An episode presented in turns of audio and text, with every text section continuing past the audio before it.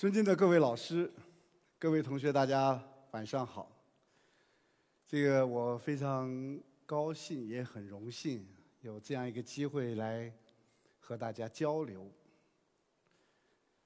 我今天呢，这个跟大家一块儿要来讨论的一个话题呢，叫“大学之道”的拾遗。这拾遗，我想，顾名思义就是把那些你自己可能丢掉的东西，把它捡回来。当然了，我在这里讲的肯定不是说我们丢了一个钱包，或者丢了一个手机，或者丢了一个什么物品，你把它捡回来。我在这里要讲的更多的是我们自己中华民族的这样的一些优秀的传统文化里头。有没有一些可能我们不自觉的丢掉了的东西，我们把它捡回来？我为什么要选择这样一个话题来跟大家进行交流呢？实事求是的说，这个大家现在大家都很关心中国的优秀传统文化的这样一种传承，而且呢。总书记呢也在多个场合讲到，我们要对中国的优秀传统文化要讲清楚。更何况我们中国特色社会主义还是建立在中国优秀传统文化的沃土之上的。但是呢，也请原谅我实事求是的说一点现实的问题和现象，在我们的现实中。我也不知道是什么原因，或者是一种不自觉，或者是一种什么一种因素，人们在这个学习和了解中国的这些优秀传统文化的时候呢，往往有那么一点丢三落四的现象。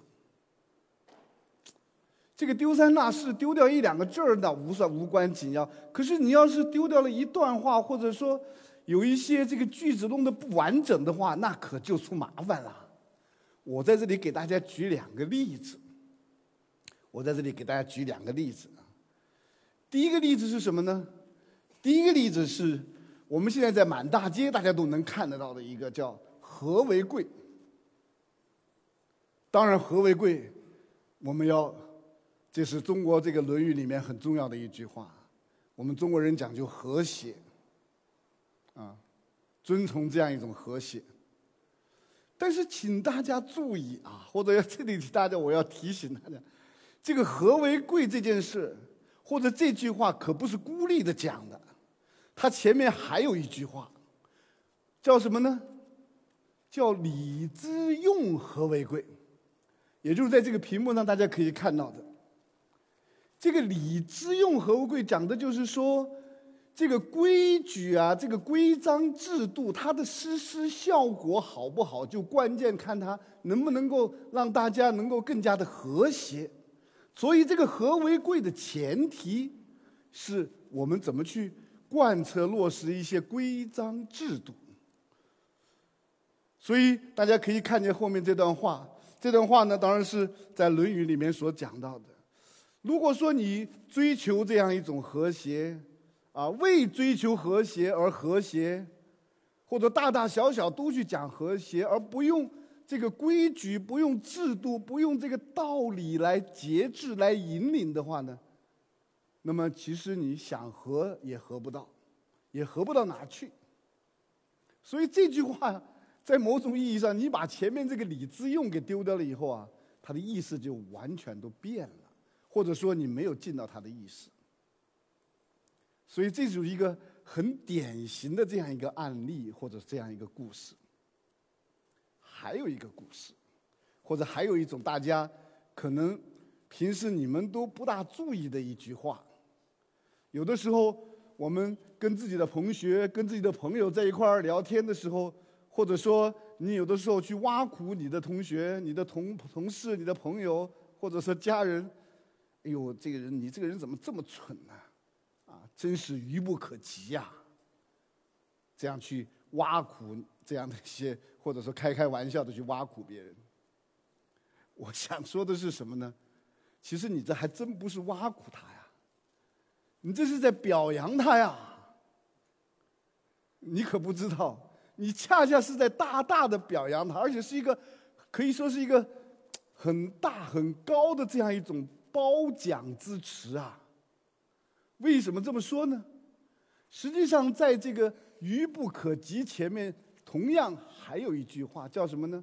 叫“智可及，愚不可及”。这个话呢，过去曹操在评这个他的一个大臣叫荀攸的时候，就说了这样一句话。他说：“荀攸这个人呢，攻达外愚内智，外怯内勇，外弱外弱内强，不伐善，不失劳，无失劳，智可及，愚不可及。虽言子、宁武不能过也。颜子和宁武都是《论语》里面提到的人呢。”所以他的意思是指什么呢？一个人的聪明，他的才干，也许我们可以通过学习、通过锻炼去实现它，去提升我们自己。但是一个人的这样的一种大智慧，或者我们所谓常说的大智若愚的这样的一种愚，你可学不会，因为那是一种境界，是一种做人的一种品味。所以，我想，如果你要是忘了这句话，把前面这个“智可及，愚不可及”不完整的去表达的话，那可就闹笑话了。所以大家可以想象，你要是把一些东西丢三落四给丢了，确实就对中国优秀传统文化，那不仅仅是不理解，那就是一种歪曲了。当然，我今天不会去围绕这样的一些例子去讲。我今天更多的是讲我们大学的问题，是讲我们大学的文化里头有没有丢掉一些什么问题，啊，所以我今天要讲的这种大学之道的失仪呢，主要是看大学文化中我们有没有丢掉一些什么东西，啊，有没有遗失一些非常重要的而且需要我们捡起来的东西。我想在这里呀，我也给大家讲一个这样一个现象，或者叫故事吧。我曾经在若干个场合中呢，给大家推荐《大学》这本书，啊，因为《大学》这本书是一本非常重要的书，啊，如果说我们儒家的传统是中国。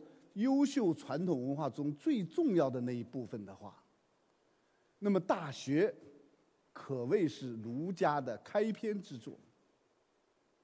啊，过去朱熹有这样一句话啊，朱熹说，如果一个人要去了解儒学的话呢，他要先读《大学》，以定其规模。所谓定其规模，就是你了解整个儒学的格局是一个什么样子的。然后在这个基础上，再去读《论语》，啊，知道这个儒学的一些根本的精神、主要的一些观念是什么。在读了《论语》以后，然后呢，你再去学孟子。所谓的发跃，就是说这个《论语》的精神是如何在现实生活中展开的，啊，后面我们还会以一些例子来说明这个他这个孟子这个展开这个意思。而如果你真正要去研究它里面的一些很精深的东西呢，哎，你就要学《中庸》了，啊，就这四本书。但是开头的部分呢，一定是要读《大学》。所以我在这个有的时候给大家讲这个中国优秀传统文化，或者讲这个这个大学文化的时候呢，我常常推荐大家，你们要去读读《大学》。在《大学》中呢，我又推荐大家。一定要看这个大学的第一章，叫首章。这首章为什么那么重要呢？过去我们在这个三四十年代，上个世纪三四十年代的时候，有一位大的这样的一位国学家叫熊十力。这个熊十力呢，他有一些很重要的观点，他的研究可以说是。真的是这个我们现在很多研究儒学的人都都非常尊崇的一位这个国学的大师吧。他在他的一本叫《实力语要》中曾经说过这样一段话，大家可以看看，叫“大学首章三纲领八条目，其间处处有无穷意蕴。”但是呢，视如只是忽悠过去，没有真正的去体会它。此篇就是《大学》的首章，此篇却是圣学提纲，与此不通，六经未许讲也。所以呢，《大学》重要，《大学》里面的第一章更重要。但是在我给大家推荐这个《大学》这本书的时候啊，或者说我在给大家了解，或者说讲解，或者说跟大家一块交流。大学这篇文章，或者说它的首章的时候呢，我却发现了一个让我很尴尬的现象。包括在一些比较高的这样的一些高层次的这样一些会议和场合中，我当时问大家，我说，在座的各位都是知识分子，都是有学问的人，都是读过大学的人。我说：“你们能不能背得出《大学》的这篇文章的首章啊？”我想请在座的各位，你们大家也从心里背一背看，你背得出《大学》这个《礼记·大学》这篇文章的首章吗？就是这里熊十力先生说首章吗？如果你们愿意，你们可以不妨背背试试看。我起个头，叫“大学之道，在明明德”。在清明，在止于，后面呢？后面呢？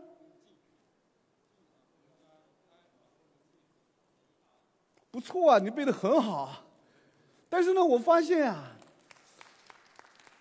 我发现这个在我很多的场合下，在座的他当时并没有我们今天在座的这些老师同学们背的这么好。他常常背到这个。在“止于至善”后面呢，就声音就变得很稀稀拉拉了，甚至变得就没有声音了。真的是这样的，啊，大家都在大学知道，在明明德，在亲民，在止于至善，等等等等，说的非常非常好。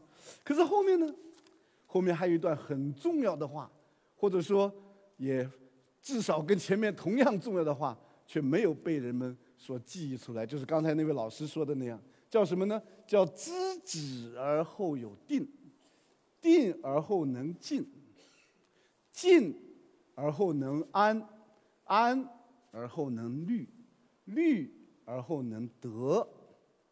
物有本末，事有终始，知所先后，则近道矣。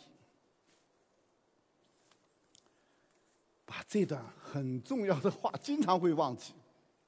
不瞒你们说，在有一些甚至是很很高层次的场合，我去跟大家半认真半开玩笑的提这个问题的时候，都会出现这种现象，都会出现这种现象。所以我们对这样的一些问题啊，可能还真的去想一想了，还真的去想一想，是吧？我们丢掉的这个究竟是什么呢？这些遗忘的东西究竟是什么？就就我们刚才给大家看的后面那句话呀，叫“知止而后有定，定而后能静，静而后能安，安而后能虑，虑而后能得。物有本末，事有先后。知物有本末，事事有终始。这个知所先后，则近道矣。这究竟是什么呢？我们丢掉的究竟是什么？或者我们将来要捡起来的这个究竟是什么东西？我觉得这里我都要给大家讲一讲的。实际上，我们丢掉的就是一种叫修身、叫为学之本的这样一种修身。在《论语》里头，在中国传统文化里头，人们常常说“本末，本末呀”，是吧？物有本末。什么叫本呢？修身是本，学习啊，修身也是本，叫做为学之本。在《论语》里面是怎么提的呢？《论语》里面提的是：一是以皆以修身为本，就是所有的东西都是以修身为本的。大家可以看见这么重要。在《论语》里面，我们刚才说到的这个三纲八要，三纲是吧？明德、亲民、至善。这个明德讲的是什么呢？实际上，明德讲的包含了后面八目里面前面四个意思，叫格物、致知、诚意、正心。这四个方面呢，都属于明德的范畴。我在这里给大家讲一个现象啊，也是跟这个这种理解有关的。我们有一个大学，他在写他自己学校的校训的时候呢。他有时候不理解这个明德的含义，结果把明德和格物呢并列起来了。所以明德实际上包括了格物、致知、诚意和正心，这都属于这种内治、要内修的这样的一个，这样的一个境界和它的内涵。那么亲民呢？亲民就是讲这样的一个叫做外修了，就是外治了，就是前面是讲内修，后面外治，包括后面讲的这个。这个齐家治国平天下，这都属于这个亲民的范畴。那么，在这个内修和外治之间，也就是说，在格物致知、诚意正心和齐家治国平天下之间的是什么呢？就叫修身。这就是修身的含义啊。所以在这里啊，大家一定要理解这个修身它的意义，包括在今天。我们大家可以看见，就连我们总书记习近平，他在讲到这个三严三实的时候，大家注意到吗？他第一个叫什么呢？叫言语修身。第一个词就是言语修身。所以这个修身是很重要的一件事情。那么这个修身为什么会丢掉啊？为什么会忘记呢？我是要提第二个问题了。我们说大学之道师夷，为什么会出现这样一种遗忘？我也很琢磨这个事情，是吧？有的时候大家也许会说，这是不是一个粗心大意啊？是吧？啊，只记得前面那几句好背，其实后面也挺好背的呀，是吧？是不是这里有点急功近利啊？也许有人会这样想，那我都不这么认为。我觉得这里很关键的是什么呀？这是忘记了一个我们今天所说的教育或者说学习的初心，叫学以为己。请大家注意啊，这里啊，我又要稍微多花点时间给大家做一点解释了。你们看这个“学以为己”啊，你们也许会觉得，这是不是一种自私自利啊？你看，他都学以为己，你看是不是？为自己而学，这是不是有点自私自利啊？这个是《论语》里面的一句老话，大家可以看这边的一句话，叫什么呢？叫“古之学者为己，今之学者为人”。你这样话，你初看上去觉得，哎呦，古代的学者怎么都是自私自利，都是为自己学习啊？啊，今天的学者都是为他人学习，这种大公无私啊？你要这样理解，就完全颠倒他的意思。真正说这个“古之学者为己，今之学者为人”的含义是什么？大家可以看看这边。实际上，他强调学习的目的，在古人看来，这个学习的目的。这个为己的这个含义啊，实际上是讲，你学到的东西，首先要去修养自己本身啊，是要去陶冶自己的这样一种品格和德性，培养自己的这样一种道德素养啊，而不是去追求一种外在的名利啊。所以，这古之学者为己为己，今之学者为人，他讲的是这样一种含义，是吧？这个大家可以看看啊，这个我们做这个研究啊，经常要这个从不同的角度来看待这个问题。你比如说，这个孔这个孔夫子有个很大的弟子叫荀子，你看看他怎么解释的。啊，他说：“今古之学者为己，今之学者为人。君子之学也，以美其身。”就是通过学到的东西啊，让自己本身的格调啊、品味啊，是吧？能够显得高一点儿啊，能够美其身。能够让自己有一点品味。而今古今小人之学呢，以为勤读，勤读是什么？就是跟别人做交易啦，交易之物啦，交换东西了，是吧？就是等于说为了一种功利的目的去学习嘛，是不是？这就是荀子这个孔夫子的大弟子之一啊，是吧？我们再看看其他的一些文献中说的，你比如说像这个《太平御览》，这个很重要的文献，他说。古之学者得一善言以复其身，今之学者得一善言无以悦人。古代的学者，他学到一些好的东西呢，他首先要来考虑我怎么自己能够身体力行，是吗？而这个现在呢，有一些学者呢，得到一个好的东西呢，哎，怎么去取悦于别人，去追求一些功利？我说心里话，我读到这里的时候，我经常会想想我们今天的这些学者们。我们在追求、在强调这个立德树人，我们讲立德、立立德这个这个为己的时候，我们真的要想一想，我们追求我们在大学里学习，我们怎么样能够美其身啊？怎么能够真正的富其身啊？而不是仅仅拿去做一个情读，或者拿去取悦于别人，获得某种功利的目的啊！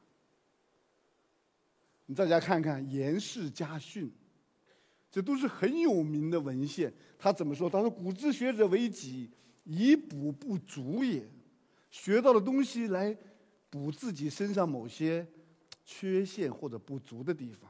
今之学者为人，但人悦之也，也是去取悦于别人。”所以我觉得这些话好像都是在今天对我们说的话似的，是不是？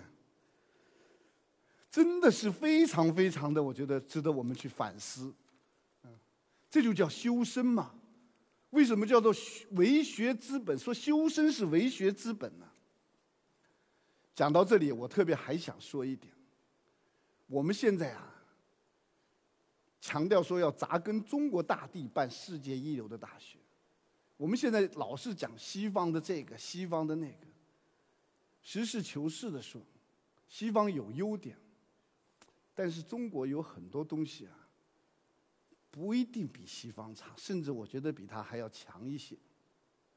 如果你们大家都知道，西方或者古希腊有一个著名的学者叫苏格拉底，所谓他的精神助产术，所谓他是西方教师之教师吧。或者西方教师之父吧，他通过不断的追问，让别人去认识这个世界，认识他自己，所以呢，我常常说，西方的这样一种教育观、学习观叫做“学以知己”。我常常说这个话。中国人说什么呢？中国人不仅仅是学以知己，而要学以为己。我不仅仅要知道我自己，而且要通过学习来修养我自己。大家想想看，你们大家评价看哪个境界更高一点？我可以告诉大家，我们清华的老校长梅贻琦先生对这个还真有一个评语。梅贻琦先生在他曾经发表的一篇很重要的文章，叫做《大学一节》里面呢，专门对这个。今古今古之学者为己，今之学者为人，特别跟古希腊的苏格拉底的这样一个说法有一个很好的比较。他在《大学一节》里面说的，说的非常棒。你看他说什么呢？他说：“古之学者为己，是吧？都是说来修养自己，而病这个病就是指批评的意思。批批评今天的学者呢，都是以从人，是吧？”那么，此则较之希腊人之人生哲学又落更进一步。你看，比希腊哲学能够更进一步，不仅以一级治理方面为之修民为己主义，就是不仅仅是以认识上的这种满足作为他的目的，而要实践，而要强调自身的实践。这个梅贻琦先生当时写这个文章的时候，当时就看到了中国的这种。教育的这种传统文化，它跟西方比较，它的优势、它的特点在哪？我觉得这一点，在座的各位都能够非常非常清楚的看到这一条。所以我们丢掉这个东西啊，我们不能忘了初心。我们现在叫不忘初心啊，是吧？确实非常重要。这个初心，这个为学之本，就是要学以为己，而且这也是中国教育很重要的传统，是我们的优势，是我们的特色。那么既然如此重要，那我们有办法把它捡起来吗？怎么捡起来呢？是吧？我们第一个问题是丢掉了什么东西，第二个问题是我们为什么会丢掉？第三呢？我们想想办法，能不能捡得起来？有什么捡它的办法？实际上在这里呀。也是同样，我们清华的这样的一个、这样的一个这个老校老学长吧，原来在西湾西南联大还当教务长的，我们原来社会学系的老教授潘光旦先生呢，他有一句很经典的话，我们呢可以来看看他的话，啊，潘光旦先生啊，他在他的这个这个这个大学一姐，哎，大家不要以为这里怎么又来了一个大学一姐啊？我再给你大家稍微讲一个小的历史的这样的一个过程啊。这个梅贻琦先生呢，当年写《大学译解》这篇文章的时候，他事先呢，你知道潘光旦先生的文笔非常好，然后就请潘先生呢到他家里去聊天然后就把他的一些想法写这个《大学译解》这篇文章，他的一些想法先跟潘先生呢，哎，有了一个这种，这个口授吧，啊，就请潘先生呢代笔。代言帮他拟一个稿子，所以潘先生呢，潘光旦先生就先拟了一个稿子。当然，他拟这个稿子就写了很多内容了，是吧？后来，这个梅贻琦校长在他这个基础上做了一些删改，啊，做了一些精简，才有后来这个梅先生、梅校长的那个大学一起。但是呢，潘先生、潘光旦先生他前面写的这个草稿呢，这样的一个初稿呢，实际上也是一个很丰富、很经典的文献。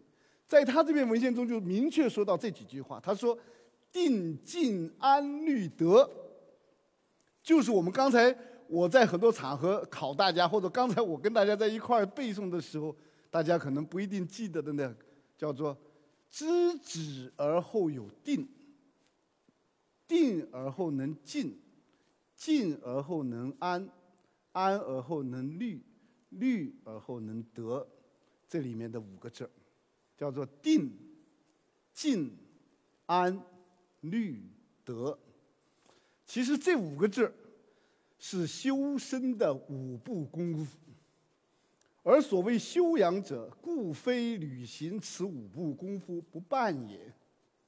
意思就是说，我们要真正的回到这样的一种为学之本，要真正做到我们的这样一种修身，或者说学以为己，恐怕。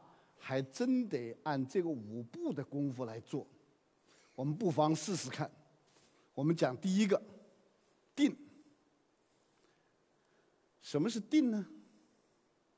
按照朱熹的说法，所谓的定，就是自由定向，自己的志气、志向有一个很明确的这样的一个目标在那儿，叫自由定向。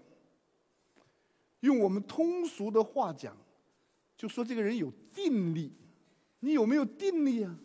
你会不会对外面有有一点风吹草动就摆来摆去啊？这就叫定。换句话说，这个定呢，也就是说，你能不能够抵御住外部对你的各种诱惑，而能够始终不渝的去从事你所相信的那个事业？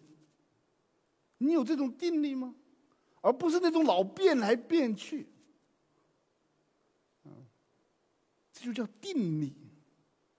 在我们今天这个社会中啊，在我们现在这样的一个、这样的这个一种这个社会环境里头啊，诱惑是很多的呀，外部各种各样的诱惑是很多的呀，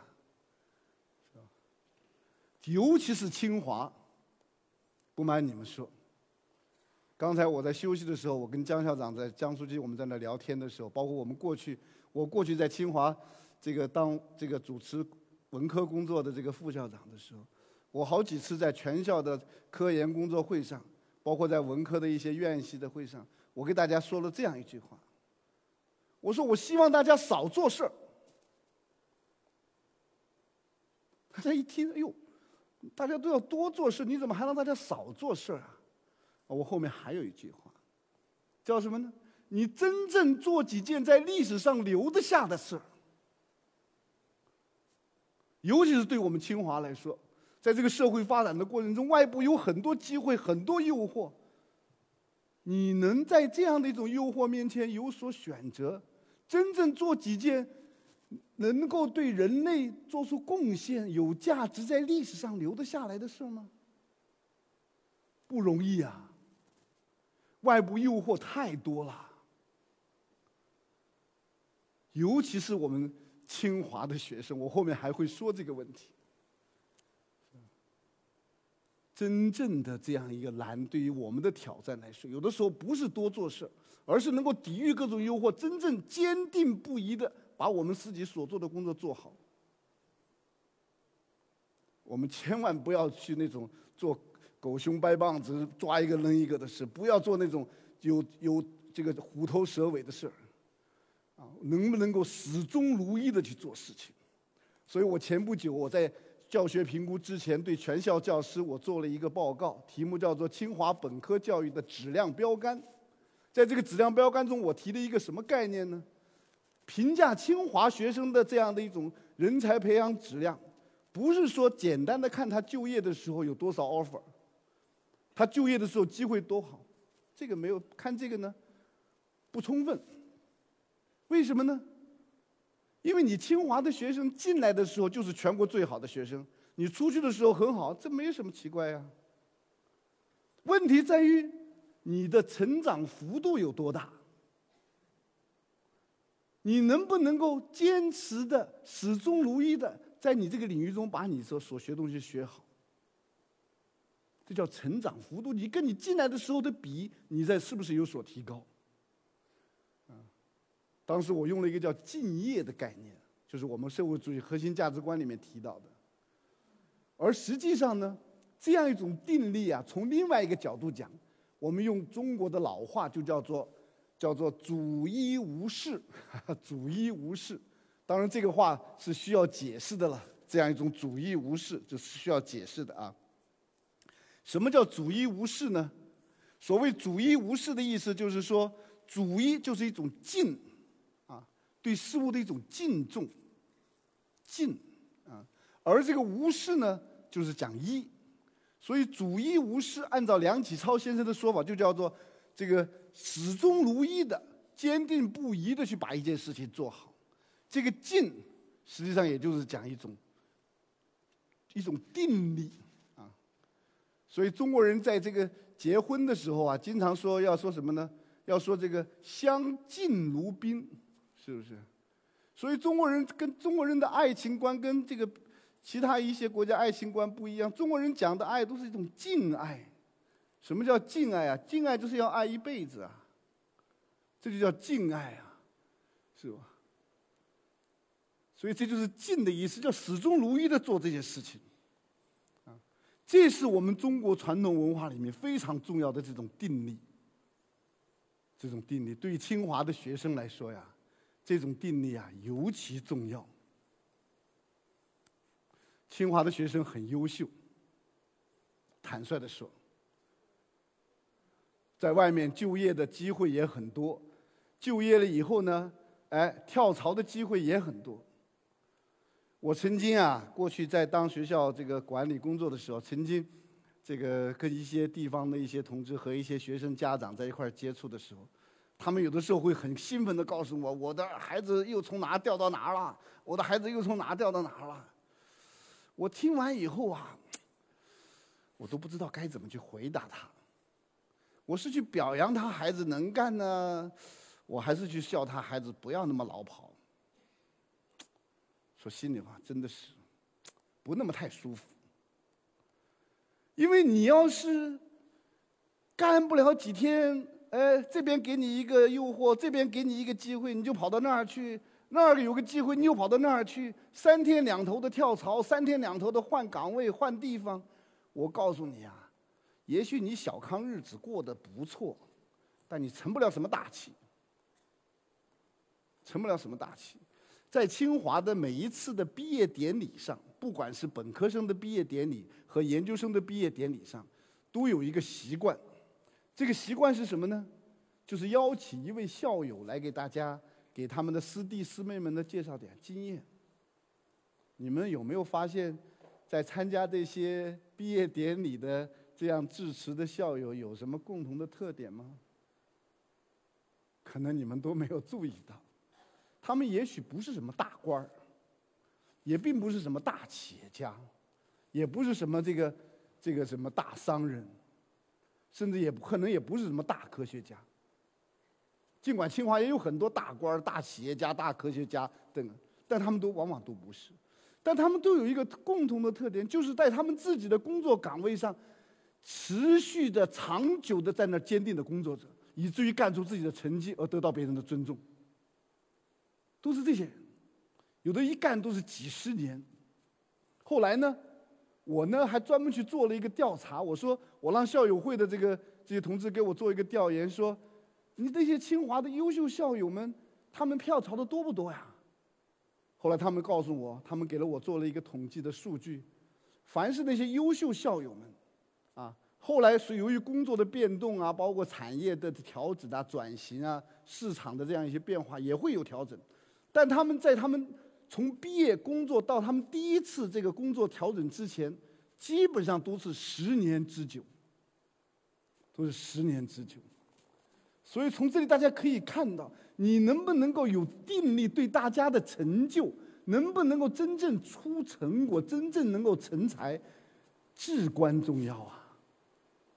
其实历史上还有很多这种例子，你比如说像这个。过去我们在《礼记·中庸》里面有一句话叫做“君子素其位而行，不怨乎其外”，什么意思呢？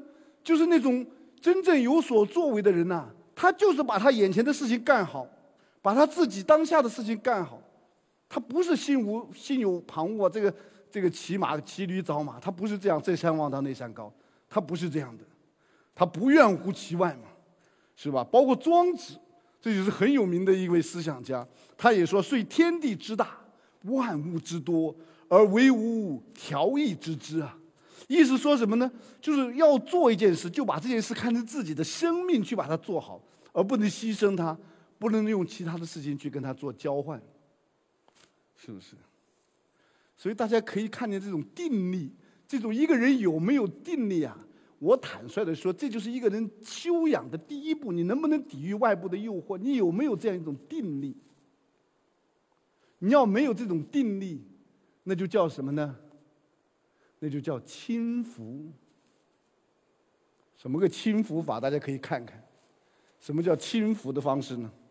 过去有个叫杨雄，他在《法言》也在讲修身的这个《法言修身》这篇文章中啊，专门对这种。定力的反义词有一个说法，大家可以看看，这讲的可是有一点点厉害了，叫什么呢？叫言轻则遭忧啊！你的言我不解释了，我想大家都能够理解。言轻则遭忧，行轻则遭孤啊，貌轻则遭辱，好轻则遭淫呐。大家可以体会一下这个定力。为什么说潘潘光旦先生为什么说这个五步功夫第一步要讲定力啊？就是你能不能抵御住外部的诱惑，能不能抵御得住？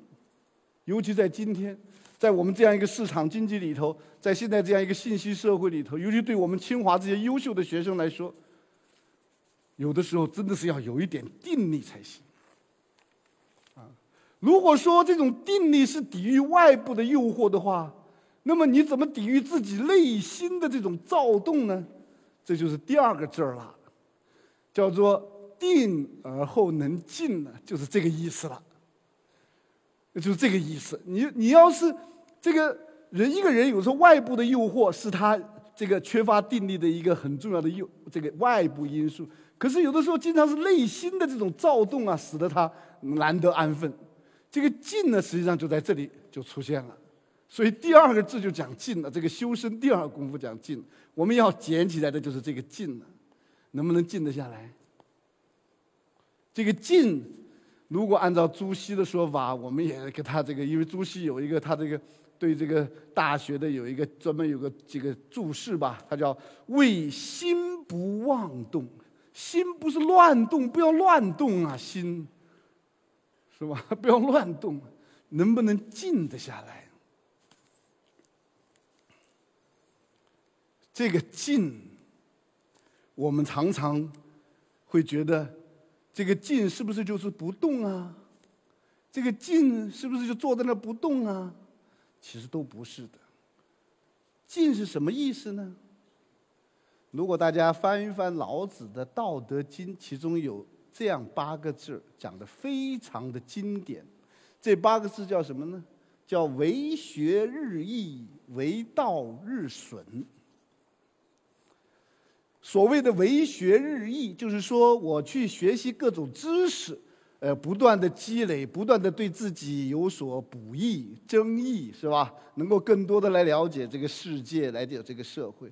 可为道日损是什么含义呢？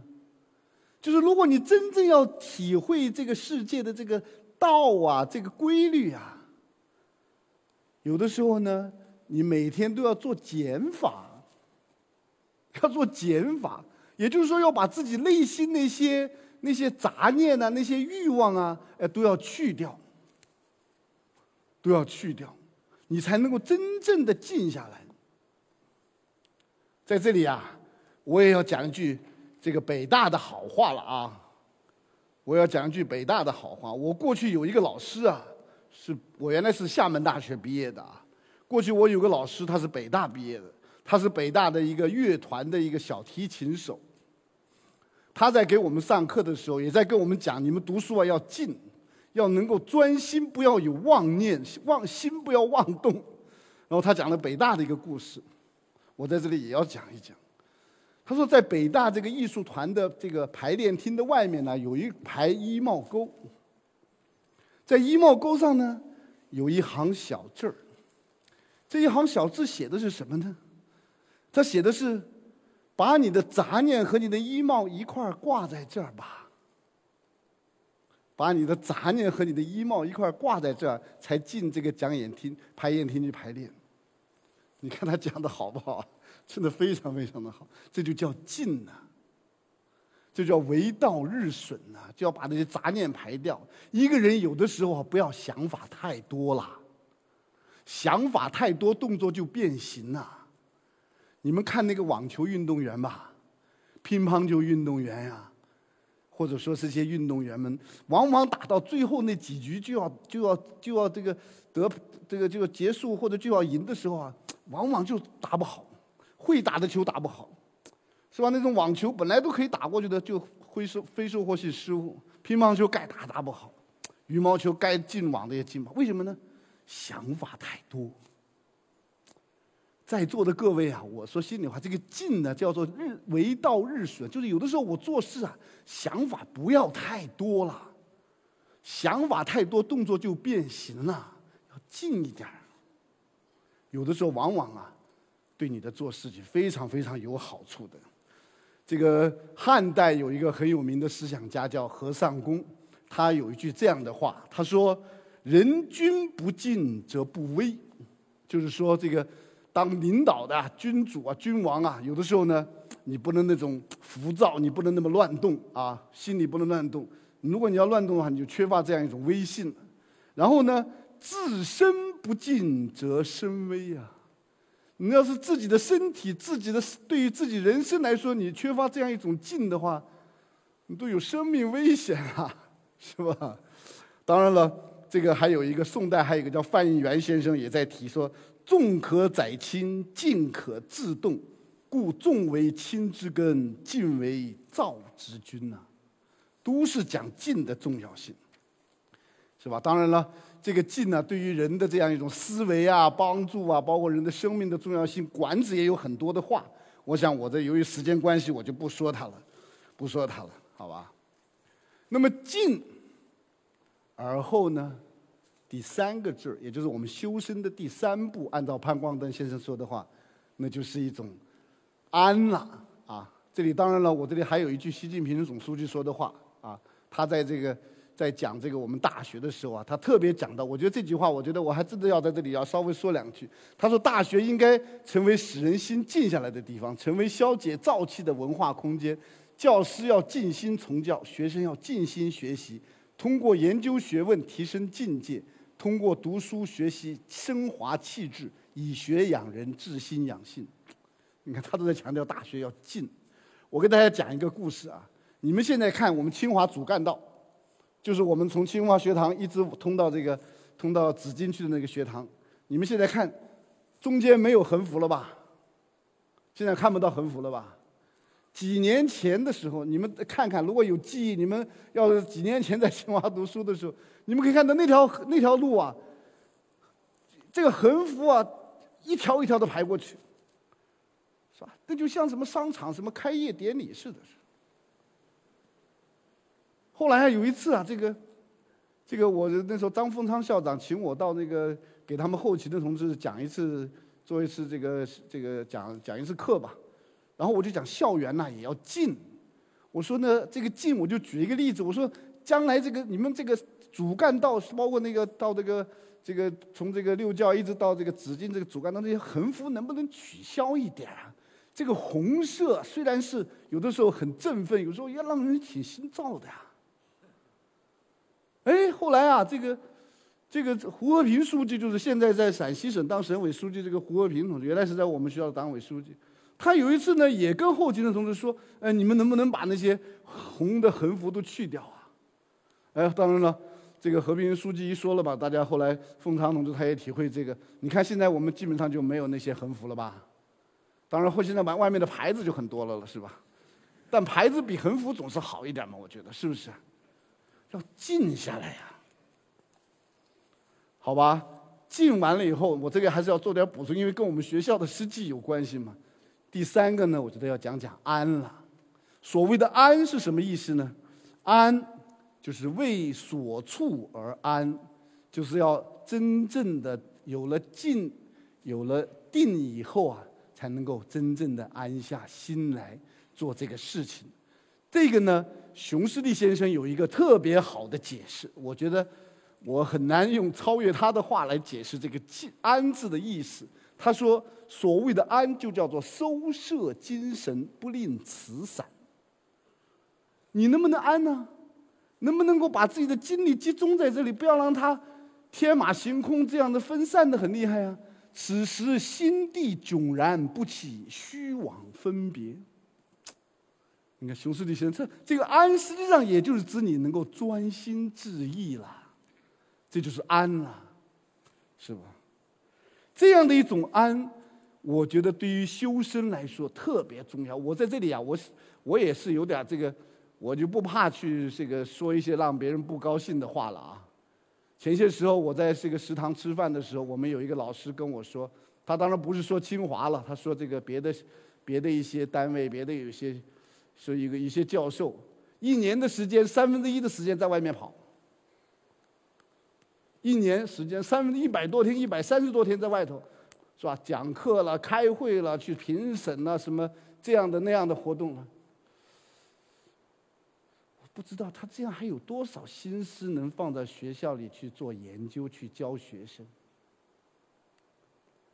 是不是？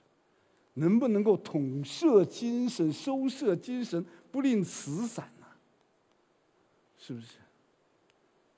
我在我在这里再冒昧的说一句，在座的各位，你们能不能够有那么一定的计算一下自己看每一次手机的看的间隔时间，计算一下行吗？计算一下这个你每一次掏手机看之间的间隔能够有多大？能不能够每次把这个间隔时间延长个半分钟、一分钟？这手机好是好啊，有的时候也挺骚扰人的。我不敢说大家不看，是吧？因为现在成了很重要的通讯工具，还是很重要的商业收入，是吧？对于企业来说，但是呢，能不能够把每一次看手机的时间间隔拉长一点，让自己收摄精神那个时间长一点呢？我的意思就是指这个了，是吧？当然了，这样的一种这个安，关键是他去把握一个规律啊，关键是把握一个规律，关键是能够真正的去踏踏实实的做事情，啊，在这里啊，我特别想引这个梁漱溟先生的一段话，一段比较长的话给大家看看，请大家有点耐心，也能够安下心、收摄精神来看看他这个话，好吗？梁漱溟先生说。他说，在这个时代的青年，他有篇文章啊，叫做《欲望与志气》。他说，在这个时代的青年，能够把自己安排对了的很少。在这个时代，有一个大的欺骗他，或耽误他，容易让他误会，或让他不留心的一件事，就是把欲望当志气，把欲望当志气。而且，我觉得这下面这句话呀，我觉得还特别对我们有警醒。他说什么呢？他说，越是聪明的人，啊，越是聪明的人呐，是吧？越容易欲望。在这边吧，大家看看啊，越聪明的人欲望越大，越有欲望，越不知道应该在哪个地方搁下他那个心。心实在应该是搁在当下的。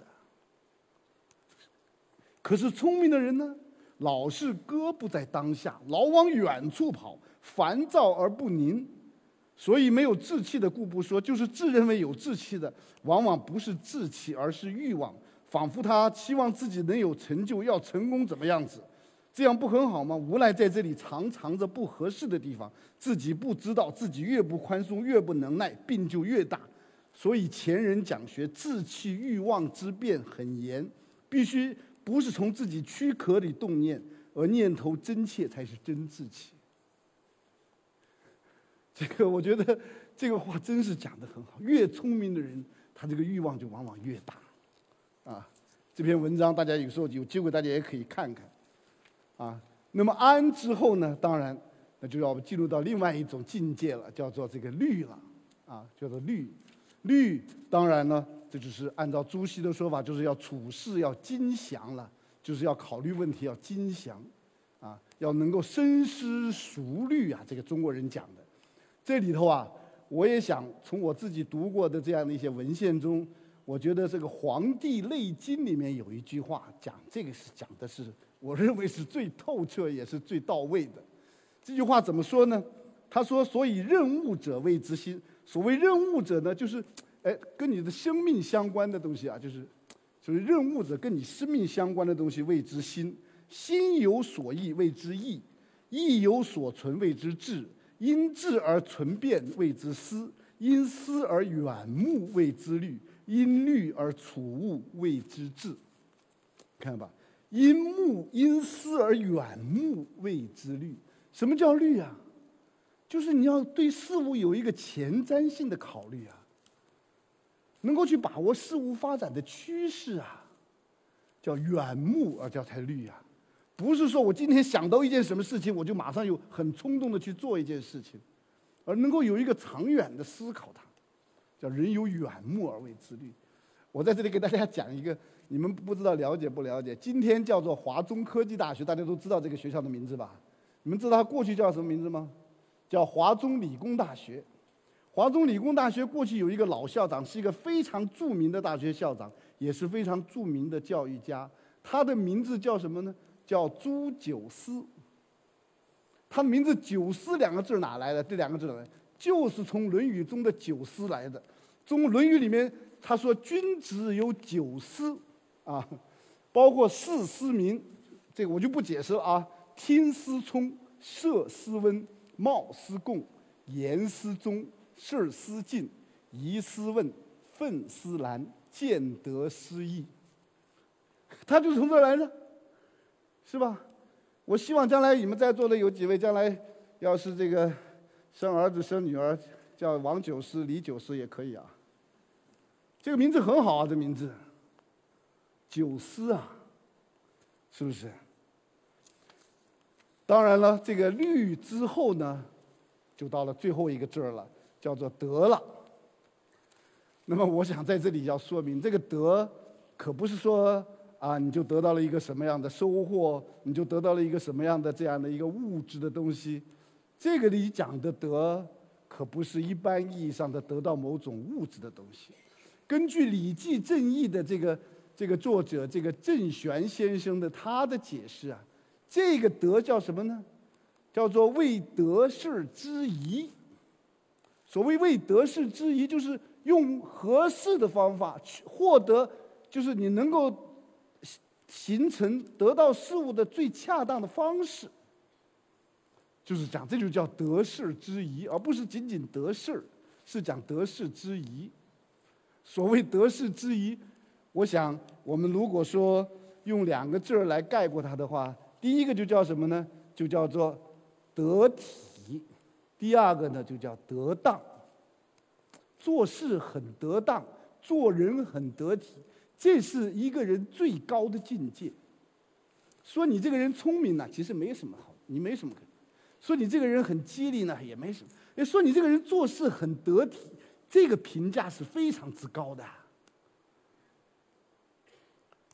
这个我跟大家讲一个小小的一个故事啊。这个过去有一个同志跟我说，他说做事啊一定要恰如其分，要这个这个恰到好处。我说你怎么叫恰到好处啊？他说恰到好处就叫做鞍前马后，叫鞍前不越位，马后不掉队，就叫鞍前马后。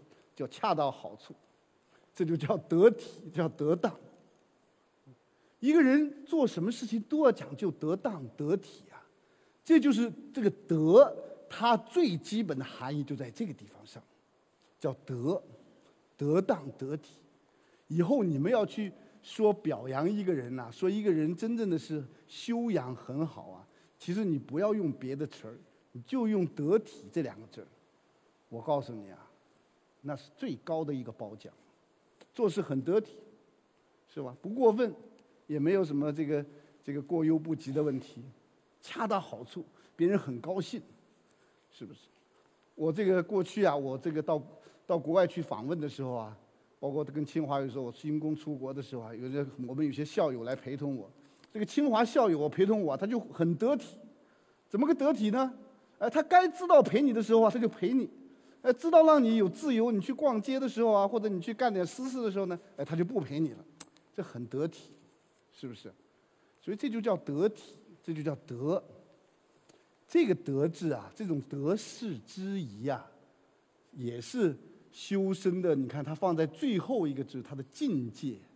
我给大家看一幅图，这幅图来自于哪呢？你们还真别小看它。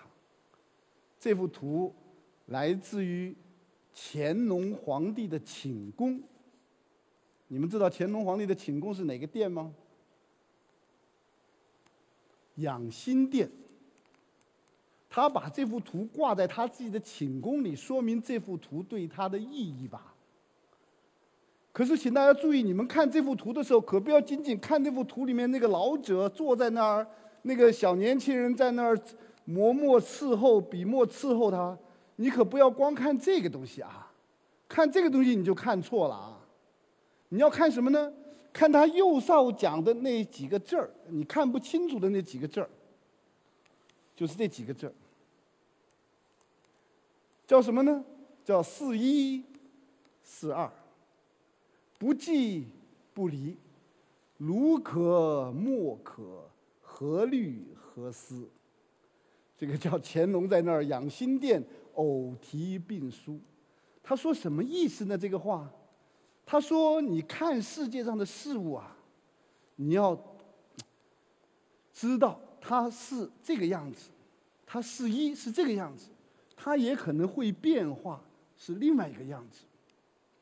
所以呢，你不要绝对了，你不要那种武断了。”你要能够很客观、很全面，用我们今天马克思主义的话，叫做用发展的变化的观点看问题了，是不是啊？叫做是一是二，你说对不对？你说今天这个孩子长成这样，明天就变成另外一个样子了。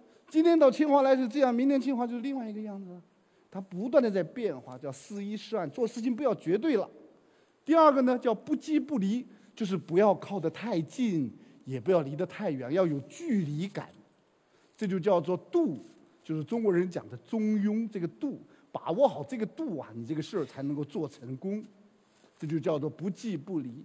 所谓的儒可莫可，意思就是说我儒家的学说我也要用，也要参照；我墨子的学说我也要参照，因为墨子的学说跟那个儒家孔子的学说是不同的嘛，是吧？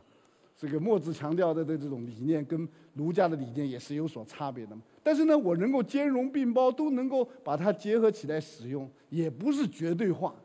如果你能够做到这样的话呢，你还有什么可忧虑的呢？是吧？你还有什么可担心的呢？这就叫得体，这就叫得当。大家想想看，大家想想看，潘光旦先生讲的这五个字儿，在《大学》这个首章里面讲的“知止而后有定，定而后能静，静而后能安，安而后能虑。”虑而后能得，定静安虑得这五步，还真的是非常重要的修养的五步功夫啊！修养的五步功夫。当然了，今天这个时间也不允许我去还更充分的去阐发它里面的含义，因为整个大学，包括整个儒学，实际上都是在首章的这样展开。像熊十力说的，它里面包含了无穷的意蕴。但是我想请大家注意，这样的一种大学之之道的这样一种遗漏或者遗忘，确实是值得我们去做一些进一步的反思啊。一个国家的这个传统文化是不能中断的呀，是吧？是不能中断的。我们要去想想，我们还丢掉了其他什么东西没有？是不是？这个我们历史系有一个倪玉平教授，他曾经翻译的一本书。啊，叫历史的教训，是一个格兰特这个作者写的。在这本书上有一句很著名的话，他说：“个人的名字来自于他记忆的连续性，团体的名字则需要其传统的延续。如果一个民族它的传统中断了，这意味着这个民族、这个社会将失去它的名字啊。”如果一个人他没有了这样一种记忆的连续性，这说明这个人本身也就缺乏明智了。所以，我想通过今天晚上跟大家的这个简短的交流，我非常希望，或者我们通过它再去思考，在我们的文化中还有一些什么丢掉的东西吗？还有些东西什么？有些什么东西需要我们把它捡回来的吗？这也就是我今天要给大家做这个交流的含义。换句话说，我们的教育自信，我们的文化自信，我们中华民族伟大的复兴，还真是要很好的去弘扬、发挥，或者说继承、创新我们优秀的传统文化。这也就是我今天。要给大家讲大学之道事宜的这样的一个初衷，谢谢大家。